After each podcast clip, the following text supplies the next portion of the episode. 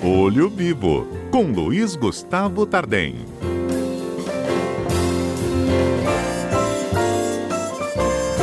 Gustavo, ontem é, a ANS né, publicou uma nova medida, incluindo também os testes rápidos né, na, nas autorizações dos planos de saúde. Vamos falar um pouquinho sobre o que, que a gente tem que entender aí sobre Covid e ANS, plano de saúde? Vamos sim, Fernanda. É, Para os nossos ouvintes entenderem, a Agência Nacional de Saúde Suplementar, a ANS, ela é um órgão regulador das empresas que trabalham com plano de saúde e seguro de saúde. É, existe um, um, nós temos uma lei federal, que é a Lei 9656 de 2008, uma lei antiga que é o marco regulatório dos planos de saúde. E essa lei, juntamente com a ANS, ela cria, Fernanda, uma relação de, de um plano básico, que são exames e procedimentos médicos em que o plano de saúde é, precisa cumprir obrigatoriamente.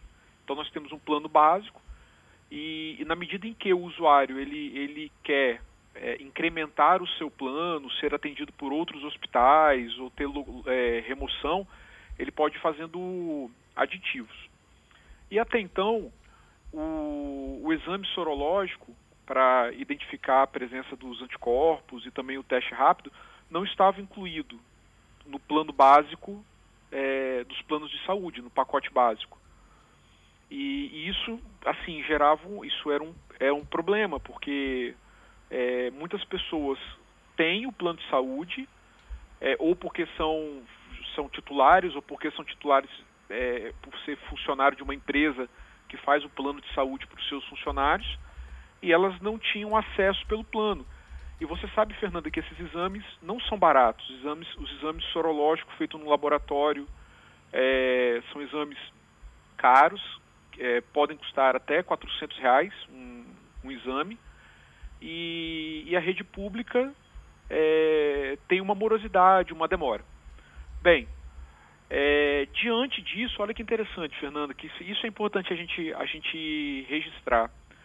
É, essa medida da ANS em incluir o exame sorológico para a presença dos anticorpos e identificação da Covid, ela foi fruto de uma ação civil pública, de uma decisão e uma ação civil pública movida pela Associação de Defesa dos Usuários de Seguros, Plano de Saúde, Plano de Saúde de Pernambuco. Então a ANS também não agiu, Fernanda, de espontaneamente. Espontaneamente não. A gente tem que registrar que teve uma associação de usuários é, que por meio do seu corpo jurídico propôs uma ação e conseguiu essa, essa decisão. Bem, é, com isso, o que, o que, que, o que, que muda? Um, um grande benefício para os usuários de plano de saúde, porque uhum. agora incluindo o exame sorológico é, para a presença dos anticorpos e para a identificação da Covid no plano de saúde, é, o, o, o usuário com uma, uma prescrição médica atestando os sintomas gripais, ele poderá ir a um laboratório particular, fazer o exame e o laboratório, então, ele é, vai, vai, vai ser ressarcido pelo plano de saúde. E isso, num, num perfil de um país como o Brasil, isso pode ajudar, é, Fernanda, a agilizar a, a realização de exames e a detecção ou não da presença do, do Covid. Então, sim. Mas ele precisa de uma autorização do plano antes dele ir a um laboratório. É, ele precisa de uma prescrição médica, de uhum. uma prescrição médica e... De que ele tem um desses sintomas, né? O síndrome gripal, síndrome respiratória aguda. Sim.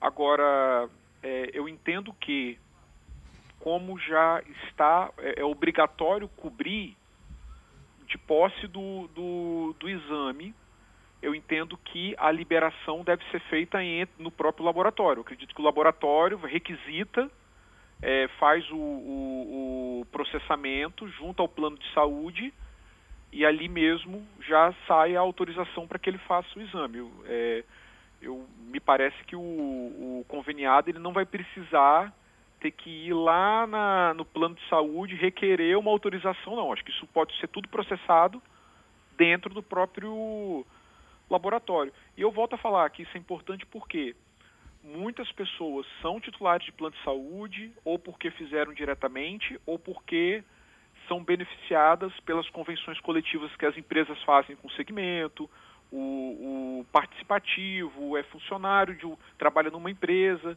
enfim, mas não tem condições de arcar com, com o custo. E, Fernanda, quanto antes o exame é feito, os laboratórios me parecem que estão é, é, é, liberando o resultado com um pouco com rapidez, um pouco mais de rapidez em relação ao, ao exame que é feito é, no PA, o, enfim, ao exame que é feito no, nos prontos atendimentos públicos. E quanto antes tem o diagnóstico, mais rápido começa o, o tratamento. Então, assim, é, eu entendo que essa, essa medida da ANS forçada por essa decisão judicial veio em boa hora, veio, num, num, veio como necessária é, para a, a é, um melhor atendimento do usuário do plano de saúde. É, é, só explicando aqui para os nossos ouvintes que os planos já cobriam os outros exames. O que não incluía era esse teste, que é o chamado teste rápido, para você identificar se você já foi exposto ao vírus, né? E ele não é feito quando os sintomas aparecem, ele tem que ser feito depois, porque já é uma reação do organismo a, com, a, com a criação de anticorpos né, para o novo coronavírus. E esse teste não era incluído no rol da ANS.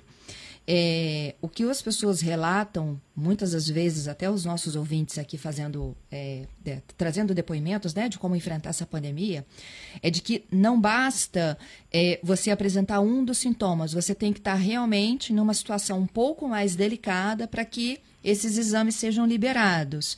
É, talvez esse seja o, o próximo passo, né, do envolvimento do consumidor com os seus direitos. Não necessariamente você chegar a um quadro de síndrome respiratória aguda para que você tenha condições de fazer o seu teste. Não é isso, Gustavo? Sim, sim. Você, você fez uma, uma observação, é, Fernanda, é muito importante. Aquele exame chamado PCR, o SWAB, o plano já cobria. Uhum. É, agora, como você falou, não precisa chegar num quadro muito grave, extremo dos sintomas para poder é, fazer o, o, exame. Então, nesse ponto, a, a incluir o, o, esse, esse exame de o sorológico que identifica a, o IgG, o IgM, enfim, a, a, rádio vem debatendo isso com os ouvintes, vai ajudar sim o, o usuário é, no, nesse contexto da pandemia. Uhum. Bom, e se alguém tem alguma dúvida, tem que fazer o quê? Uma consulta ANS? Reclama, denuncia? Como é que procede? É, sim, Fernanda. A, ANS, ela, além do PROCON municipal e o PROCON estadual, pode ser acionado caso haja uma negativa, é, porque o PROCON ele vai notificar, ele encaminhou a notificação para, para o, o plano de saúde. É, e além do PROCON, a ANS tem um canal de comunicação para reclamações também. E então o, o consumidor ele pode acionar tanto o PROCON como ele pode acionar também é, a ANS e, sendo necessário, os juizados especiais cíveis também estão aí para como um caminho judicial para é, determinar a aplicação. Até porque, Fernando, a gente pode ter uma situação em que é, para poder fazer uma verificação se a pessoa já foi exposta ao vírus, se ela já formou os seus anticorpos, ela precisa fazer o exame sorológico, é, imagina se isso tem que ser feito numa família inteira. Todos da família precisam fazer porque um foi contaminado, outros tiveram sintomas leves e, e eles precisam saber a situação deles.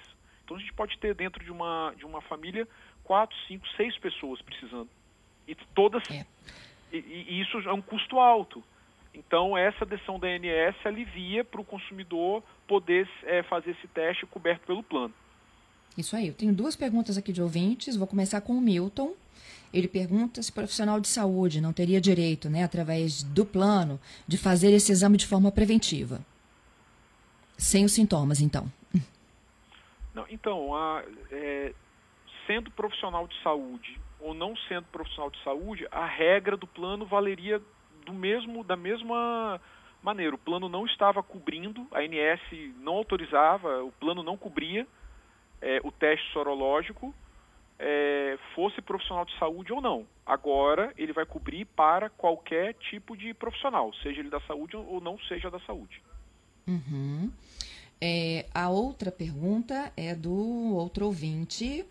E o questionamento dele é o seguinte, é o Eduardo. Não há uma transferência de obrigações do governo para as operadoras de saúde? Existe sim. É, no Brasil, o, o, governo federal ele o, não, não, dá conta de administrar toda a saúde, então o nosso funcionamento é delegar atividade para a iniciativa privada, como e autorizando então que as empresas montem hospitais, planos de, é, de saúde, assim como, como, acontece na educação, na segurança, em outros, em outros é, segmentos. É, e aí quem opera no mercado, como é o plano de saúde, sabe que ele está é, suscetível e que ele pode é, se deparar com esse tipo de situação. Então isso faz parte do, do, do, do jogo do negócio. Ser surpreendido ou, é, em alguns casos, uma decisão judicial mandar incluir um, um, um exame que antes não estava incluso. É, mas é, o, o fato da, da, assim, da ANS obrigar as operadoras a realizarem os testes, a pergunta é se se transfere a responsabilidade que seria do governo para as operadoras de saúde. Aí a, a, saúde atende aquela parcela que não tem plano. É, é esse o raciocínio? Sim, é, agora eu, eu compreendi a, a, pergunta, Fernanda. Eu peço desculpa ao nosso ouvinte, é, é, fazendo aqui uma nova explicação. A saúde pública, o SUS, vai continuar tendo que fazer o atendimento para a população. Essa medida da ANS, ela vai ser aplicada para quem tem plano de saúde. Então não isenta, então. não isenta o governo de, de ter que fazer. O governo precisa continuar fazendo e, e, e promovendo os exames para a população também.